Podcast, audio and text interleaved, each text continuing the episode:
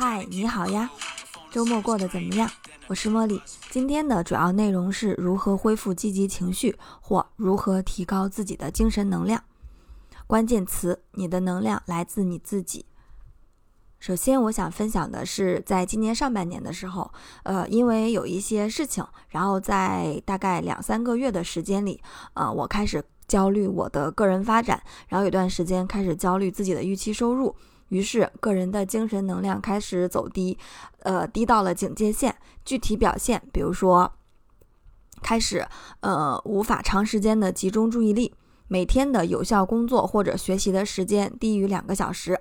第二点是报复性熬夜，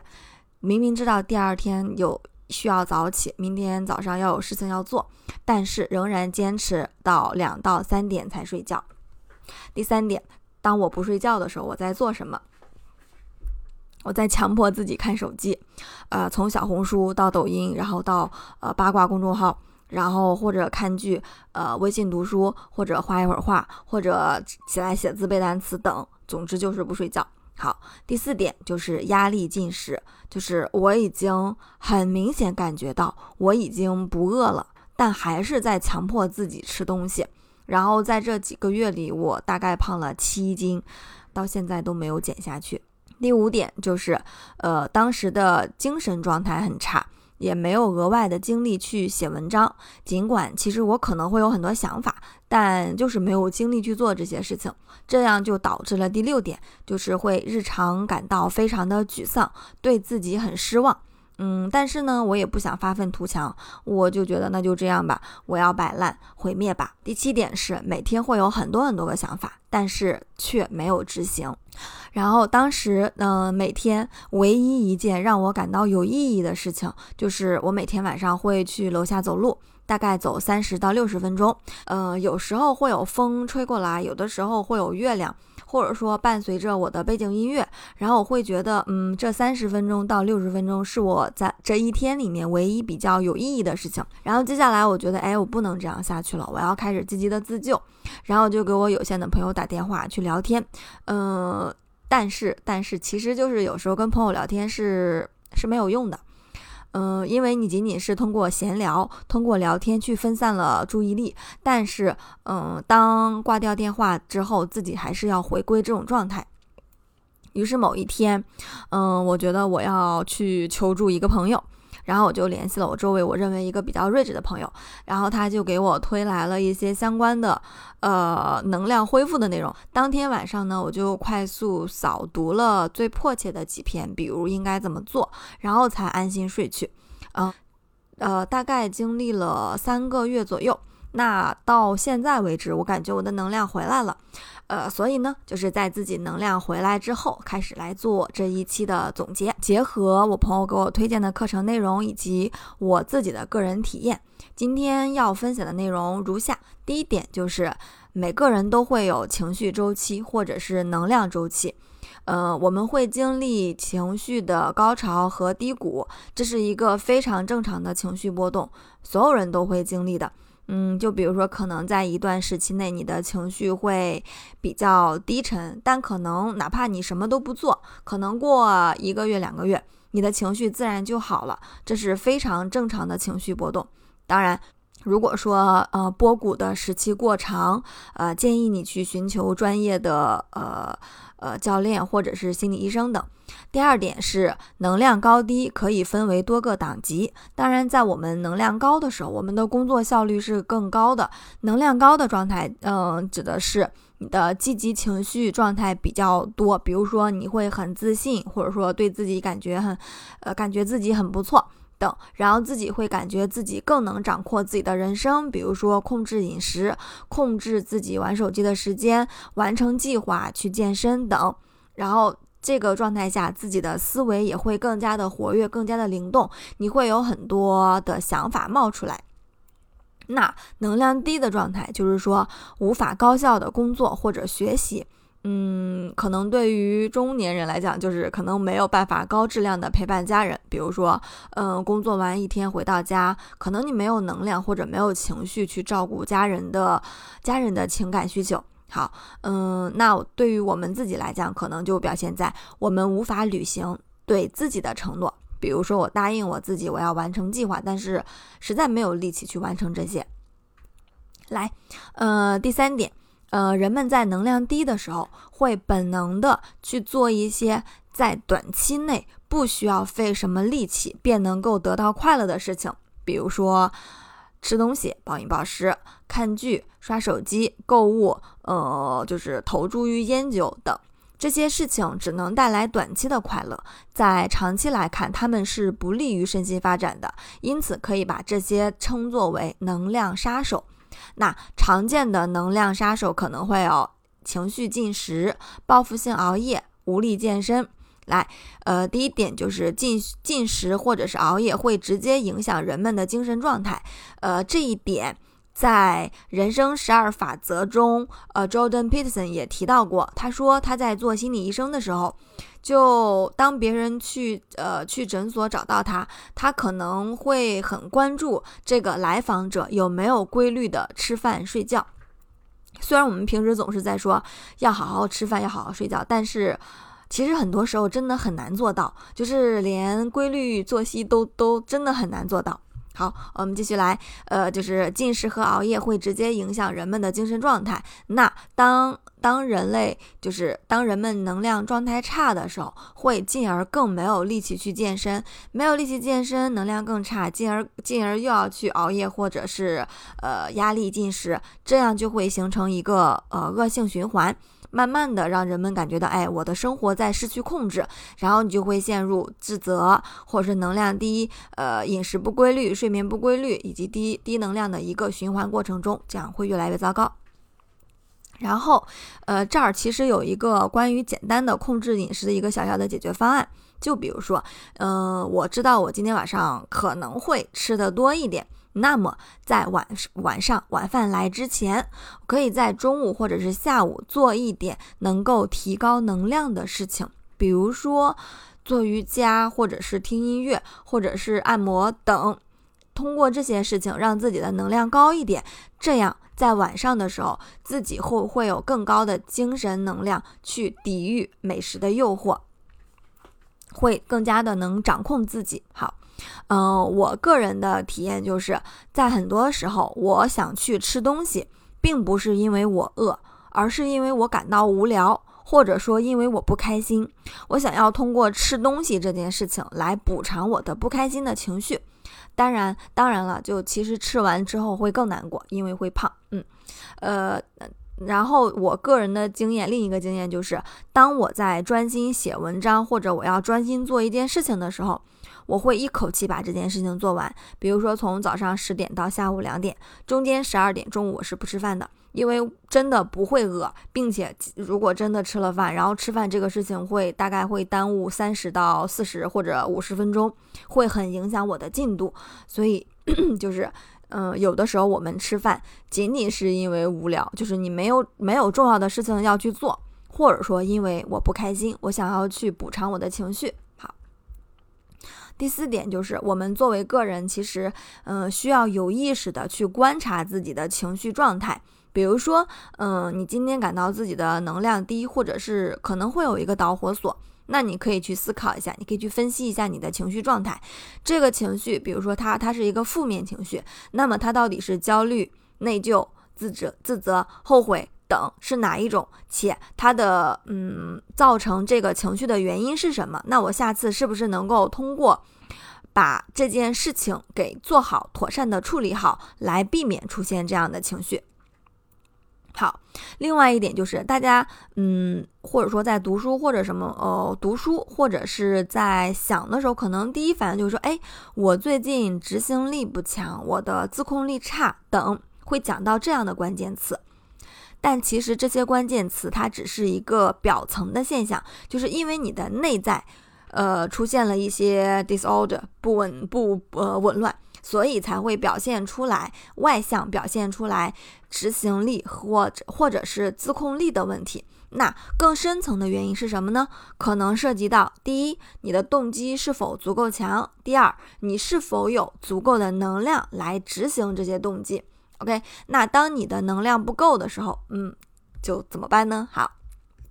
我们下一条来讲能量低的原因有哪些。呃，人们总是会说精神内耗，然后我下面举的这四点是我看到的课程里面所提到的精神内耗。首先就是，呃，这个是那个。能量教练所总结的四种四种，呃，会让人们精神能量低的四种原因，将其称之为精神内耗。其实对我而言，就肯定是这这四个中的一个或者是两个，呃，并不是说所有的都适合我。同样，同样的道理，也并不是说这四个肯定就适合你哈。那有哪四个呢？第一个是迷茫感，就可能你没有方向感。呃，我觉得我之前。的能量比较低的主要原因是这个。好，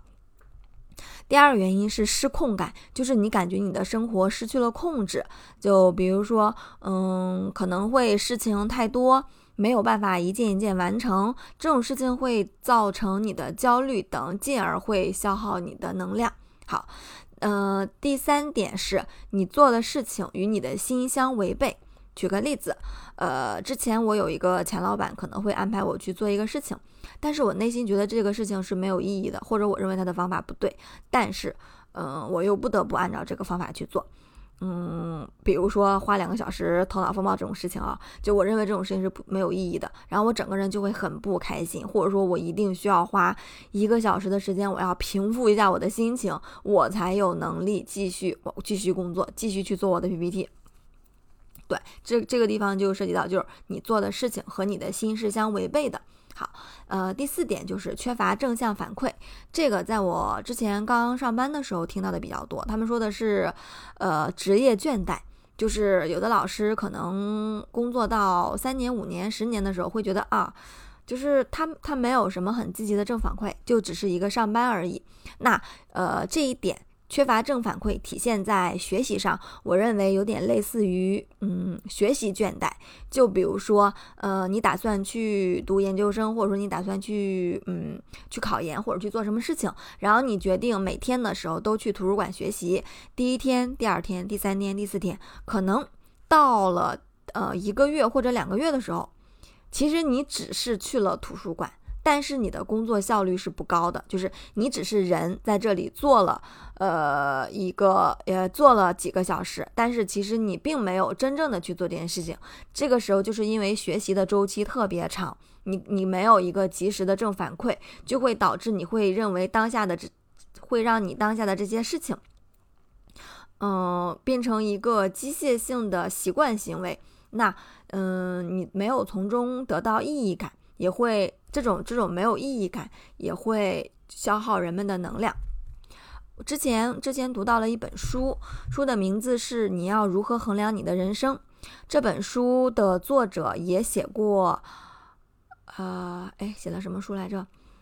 嗯，我想一想。好吧，我想不起来了。啊，呃，这个这个书的作者他是一个呃管理咨询顾问，嗯，书名虽然有一点点标题党，就是你要如何衡量你的人生，但是他其实以呃管理咨询顾问的方式，就是很清晰的讲了一些，嗯，我觉得所谓的那种原则性的原则性的问题或者是哲理，其中他就提到了说，嗯，真正激励你的是什么？这些动因包括成就感、学到东西、成长、进步和取得有意义的成果。那就是真正让我们非常满意并且爱上工作的因素是什么？嗯，这就是涉及到赫兹伯格研究中的动力因素：有挑战性、获得认可、责任感和个人成长。我当时读到这段的时候，有一点点啊哈 moment，就是我突然觉得，哎，这好像就是我之前换工作的时候我所考虑的内容。我希望这份工作有挑战性，不可以是特别简单的。然后我也希望我可以通过我的工作获得认可，然后还要有自己的责任感，并且我要在这个过程中获得个人成长，而不是一成不变。好，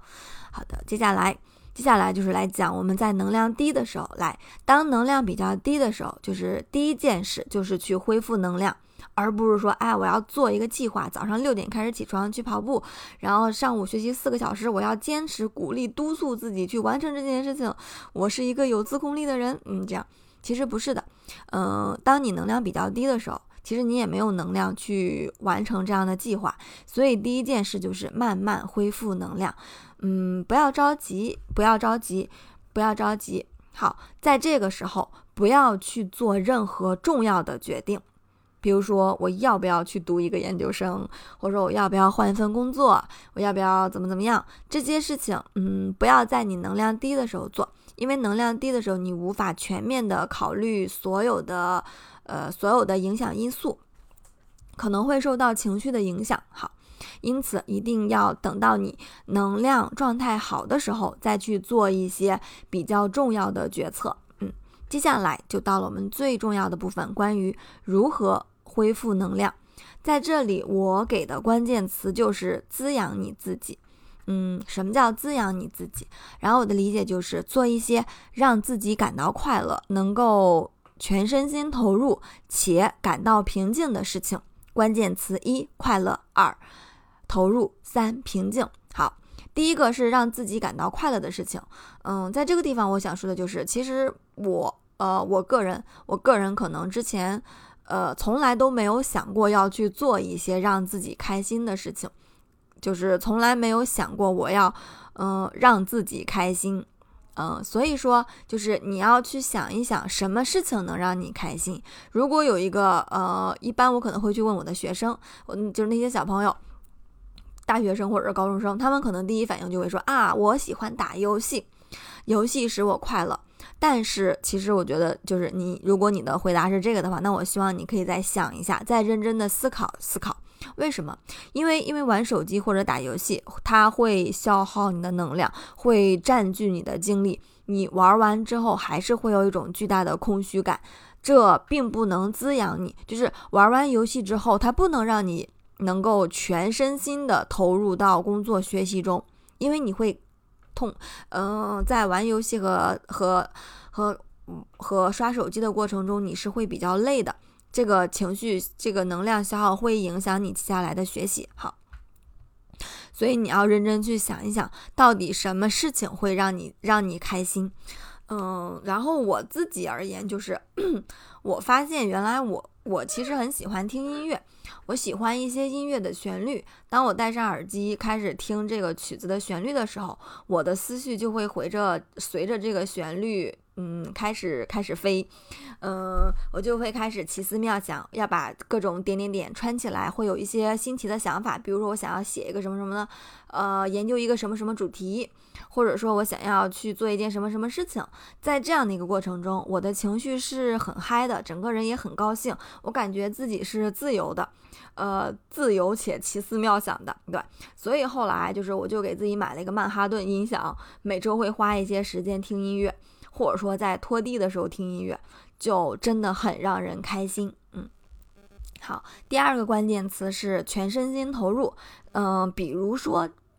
正念或者是内观，它的英文名字是 mindfulness，呃，就是说专关注于当下的状态，这其实是一个禅宗的概念。我们可能，嗯，目前了解比较多的，比如说有正念饮食，或者说正念做某件事情。正念饮食指的就是我在吃饭的时候，嗯，我就仅仅是专心吃饭，不要去看视频，也不要听音频，也不要去和别人讲话，就仅仅是吃饭，并且不要着急，慢慢的吃，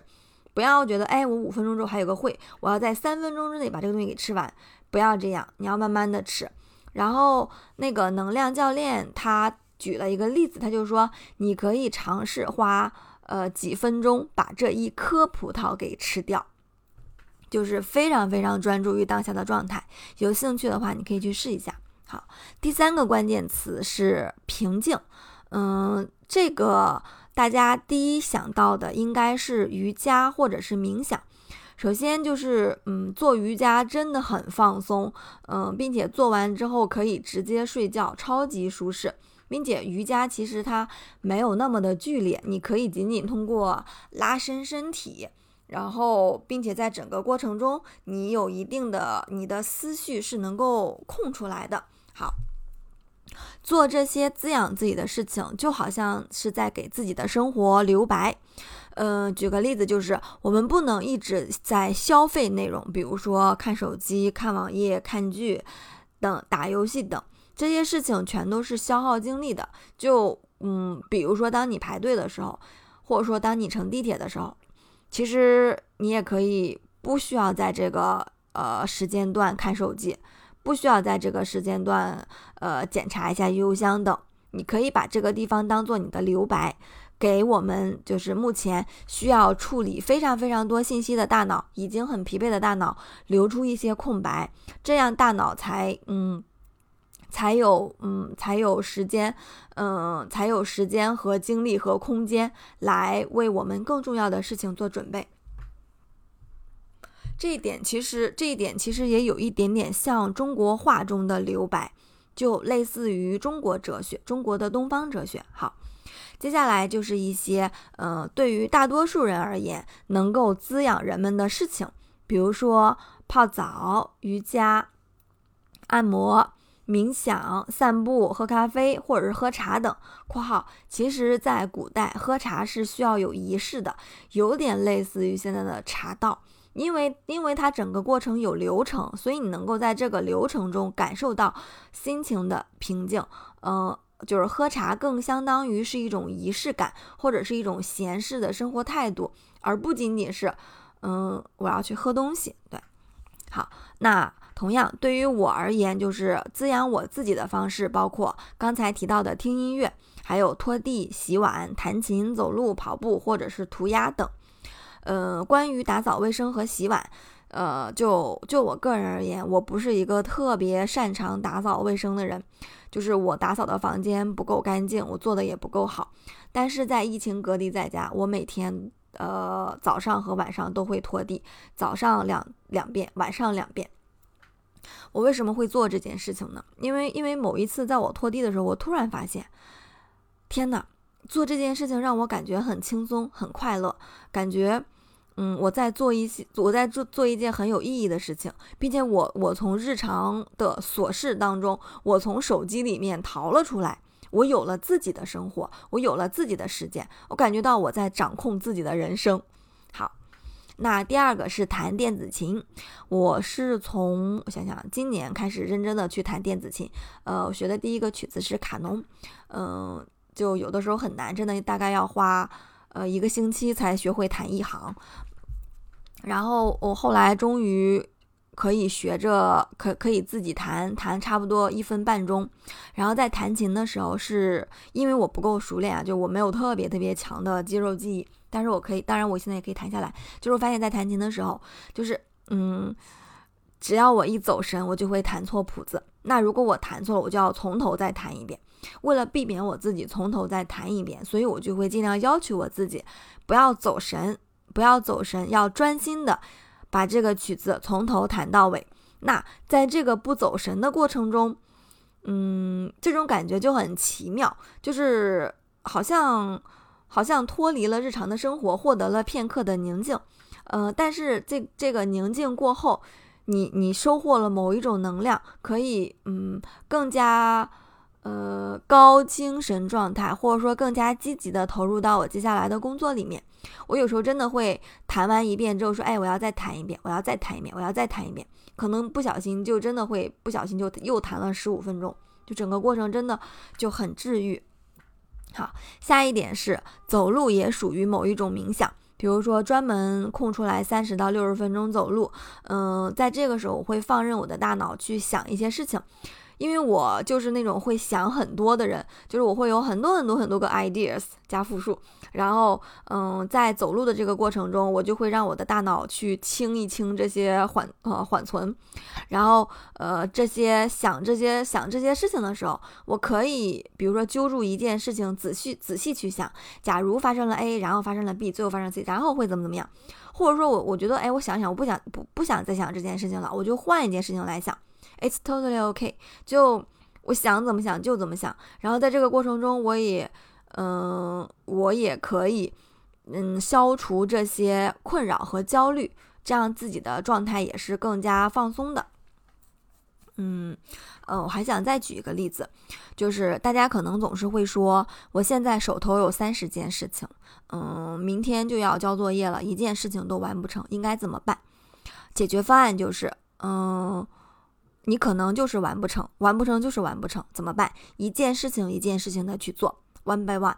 做做做第一件事情的时候，不要去想其他事情，专心把这件事情做好就可以了。就是一件接着一件去做，这是我的一个朋友给我分享的一个道理。每次当我很，